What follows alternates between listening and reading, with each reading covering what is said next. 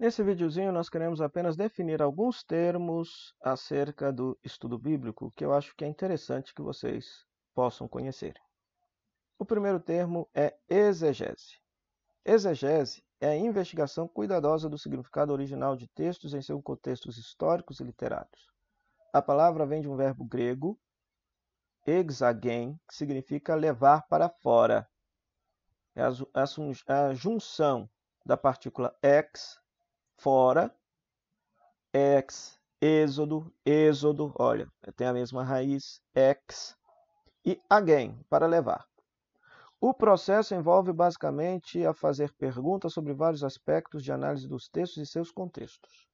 Em outras palavras, exegese é tentar descobrir o que, que o autor do texto quis originalmente dizer através daquele texto. Então, para isso é necessário levar em consideração quando, onde, por que, que escreveu e para quem que escreveu. A crítica bíblica, ou métodos bíblicos, significa as várias maneiras de fazer exegese bíblica, cada um com um objetivo específico e um conjunto específico de perguntas. Alguns métodos são mais históricos, outros mais literários, outros mais sociológicos, outros mais teológicos.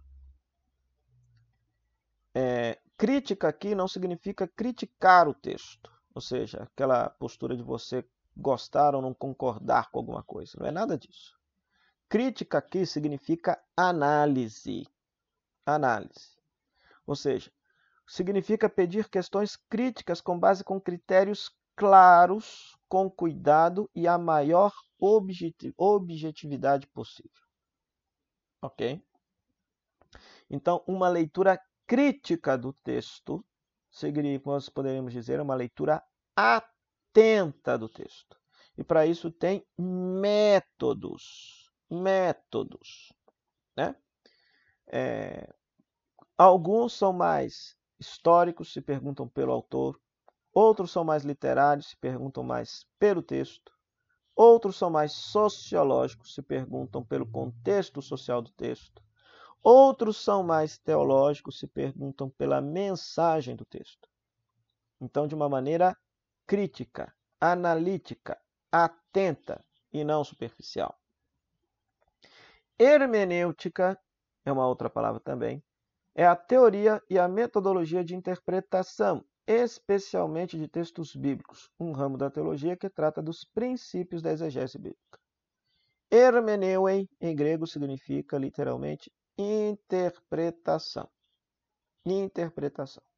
Então, eu disse aqui para vocês, em vídeos anteriores, que para se chegar na mensagem do texto bíblico é necessário que interpretar. Sem interpretação não se chega à mensagem do texto bíblico. Então, dito de, um, de uma forma bem simples, eu gosto de pensar que a hermenêutica seja o ponto de vista de onde se faz a exegese. Cada um tem um lugar tem uma história, tem uma busca, e a partir deste lugar ele direciona a pergunta ao texto bíblico.